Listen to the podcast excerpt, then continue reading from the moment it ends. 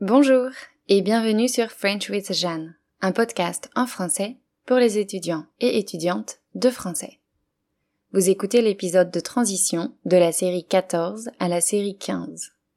Comme d'habitude, je profite de cet épisode pour vous donner des nouvelles personnelles et professionnelles. Vous êtes prêts et prêtes? On commence. Alors, les semaines qui viennent de s'écouler ont été un peu surprenantes. Tout d'abord, j'ai pris une semaine de vacances en août, car je me sentais vraiment fatiguée, notamment à cause du lancement de mon cours en ligne sur les pronoms. Ça m'a pris plus d'énergie que ce que j'avais imaginé, et dans les semaines qui ont suivi, j'avais du mal à me concentrer et à être productive au travail. En plus de ça, je ne me sentais pas très bien émotionnellement. C'est pourquoi j'ai décidé de m'accorder sept jours de repos. Je voulais profiter de ce moment pour faire une pause, me retrouver et me ressourcer. J'ai donc loué une chambre douillette dans un hôtel avec vue sur les montagnes. J'y ai passé deux nuits et trois jours. L'ambiance était particulière. Comme c'est la saison des pluies, il pleut beaucoup en ce moment. J'ai passé pas mal de temps à admirer les montagnes toutes vertes, dont le sommet disparaissait dans les nuages. Le temps était brumeux et maussade, et c'était parfait comme ça. Près de l'hôtel, il y avait une mosquée, et un après-midi, alors qu'il pleuvait, l'imam a commencé l'appel à la prière. Imaginez la scène. Il y a une pluie fine, les montagnes à l'horizon et le chant de l'imam qui résonne dans le silence. Je ne saurais expliquer pourquoi, mais ce moment m'a touché, et j'en ai eu les larmes aux yeux. Parfois, je suis tellement sensible que ça me surprend moi-même.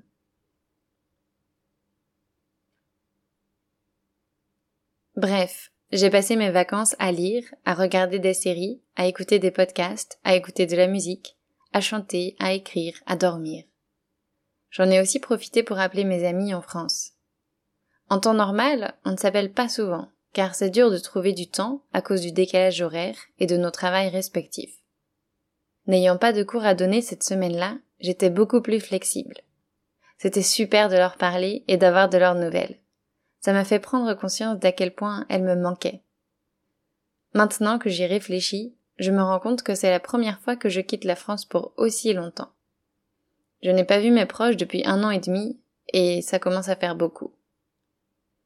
Alors, j'ai pris la décision de rentrer chez mes parents à la fin de l'année. Je ne sais pas encore quand exactement, mais je sais que je passerai Noël 2021 en famille. Je veux retrouver ma famille et les serrer dans mes bras. Je veux retrouver mes copines et discuter de tout et de rien. Je veux retrouver mes potes et sortir avec eux et elles. Noël est le moment parfait pour rentrer puisque tout le monde revient dans la région. Et cette année sera très spéciale, car il y aura un nouvel invité. En effet, l'un de mes cousins attend un bébé pour décembre. C'est le premier de mes cousins et cousines à avoir un bébé. Alors, on est tous et toutes impatients et impatientes de l'accueillir. C'est assez marrant, car mon cousin n'est pas le plus âgé de notre groupe. Si je ne me trompe pas, il doit avoir 24 ou 25 ans. Il m'impressionne, car malgré son âge, il a déjà une situation stable. Un boulot qu'il adore, une copine avec qui il est depuis plusieurs années, une grande maison à la campagne qu'ils sont en train de rénover. Ce sera donc le premier petit enfant dans ma famille, et on a hâte qu'il ou elle arrive.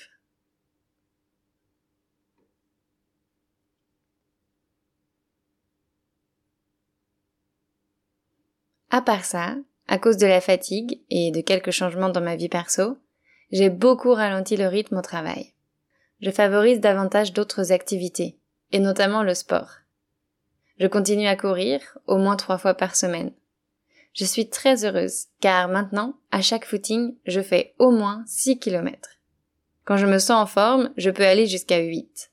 J'ai même battu mon record en courant 10 km pour la première fois de ma vie. J'étais fière. Je danse toujours aussi. Je prends des cours de salsa deux fois par semaine et je me rends à une soirée danse latine le week-end. Donc finalement, les footings et la danse m'occupent au moins cinq soirs chaque semaine. Pas le temps de m'ennuyer. Par contre, j'ai un peu mis le yoga de côté.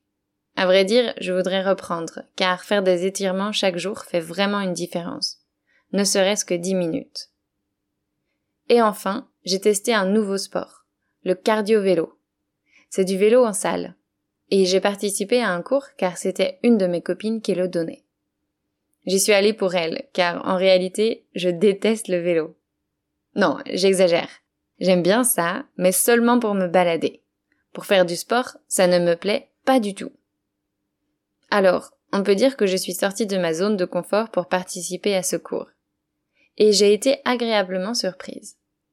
J'y suis allée avec quelques amis, et c'est peut-être pour ça que j'ai bien aimé, mais je crois que c'était moins dur que ce à quoi je m'attendais. J'ai bien aimé la musique très forte. Et puis chaque personne pouvait ajuster la difficulté sur son vélo. Je ne sais pas si j'y retournerai, car les cours ont lieu le matin et je préfère faire du sport le soir. Mais au moins, j'ai testé.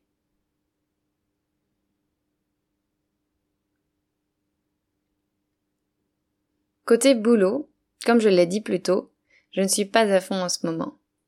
Je dois dire que ça me change et que ça me fait bizarre. Cela dit, ça me fait du bien aussi. J'ai réduit drastiquement mon utilisation d'Instagram depuis août, et surtout les stories, que j'utilise pour partager des fragments de mon quotidien. Je n'avais plus envie d'en publier, alors je ne me suis pas forcée. Je recommence à le faire petit à petit. Pour les autres publications, j'ai essayé de garder le rythme, même si ce n'était pas facile à cause du manque d'inspiration. Il y a des périodes comme ça, où tout semble demander plus d'efforts. Heureusement, je sais que c'est cyclique, et que l'inspiration et l'énergie pour le travail vont revenir, à un moment donné. Malgré tout, en septembre, j'ai lancé un atelier d'écriture sur le thème Raconte-moi ton mois d'août. Je voulais vraiment tester ce format, car s'il avait été bien reçu, j'aurais pu en créer d'autres pour les mois suivants. Malheureusement, ça n'a pas été le cas. Cet atelier n'a pas rencontré le succès que j'espérais, mais alors pas du tout. Comme d'habitude, c'est un peu dur de savoir pourquoi, même si j'ai quelques idées. Tout d'abord, j'ai fait peu de pub pour cet atelier. Je n'ai pas construit de campagne de marketing comme pour le cours sur les pronoms. Et j'ai commencé à en parler seulement lorsqu'il était prêt ce qui n'est généralement pas une bonne stratégie. Ensuite, peut-être que l'atelier était trop cher? Honnêtement, je ne pense pas que c'était le cas, car il comprenait une correction de texte, ce qui prend du temps, et des conseils personnalisés pour s'améliorer, ce qui est toujours précieux quand on étudie une langue. Et ça représentait entre une heure et trois heures de travail. Donc si on compare ça à un cours particulier, c'était une offre tout à fait convenable. Mais peut-être que je n'ai pas su mettre en valeur tous ces avantages? Puis, j'ai pensé que cet atelier arrivait trop tôt après mon cours sur les pronoms. Les étudiants et étudiantes n'étaient sans doute pas prêts et prêtes à s'investir dans un nouveau projet. Enfin, je me demande si la période était la bonne. En effet, le mois de septembre est celui de la rentrée, et les gens sont souvent bien occupés. Ce n'est donc pas un moment propice pour se lancer un défi. Le thème de l'atelier a aussi pu manquer d'attrait. La liste des raisons possibles est longue, et je ne sais pas comment la vérifier. Mais au moins, j'ai essayé. Il n'y a que comme ça qu'on avance. Maintenant, je sais que ce format-là ne fonctionne pas, et je garde espoir de trouver quelque chose qui sera mieux accueilli.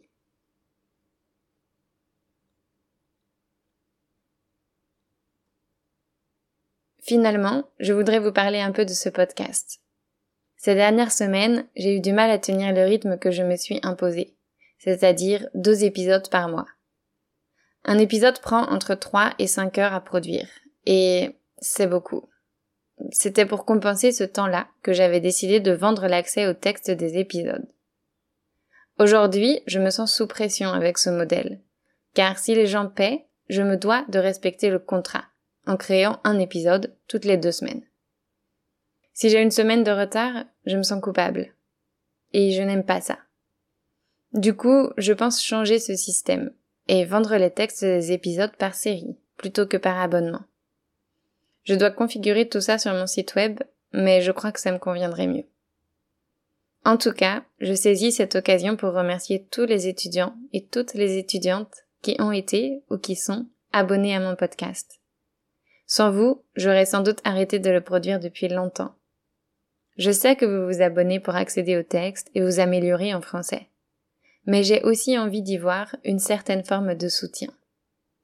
En fait, je sais que certains et certaines sont abonnés pour me soutenir, et ça me va droit au cœur, vraiment. Merci, merci, merci. Pour être franche avec vous, je traverse une période d'instabilité et de remise en question intense. Ne vous inquiétez pas, je vais bien, mais c'est juste un peu dur de jongler avec le travail et ce qui se passe dans ma vie perso. C'est pourquoi je me donne le droit de faire un épisode plus court aujourd'hui et de m'arrêter là. Cependant, je suis sûre qu'il y a assez de matière pour apprendre de nouvelles choses. Je vous souhaite donc une belle semaine et à bientôt.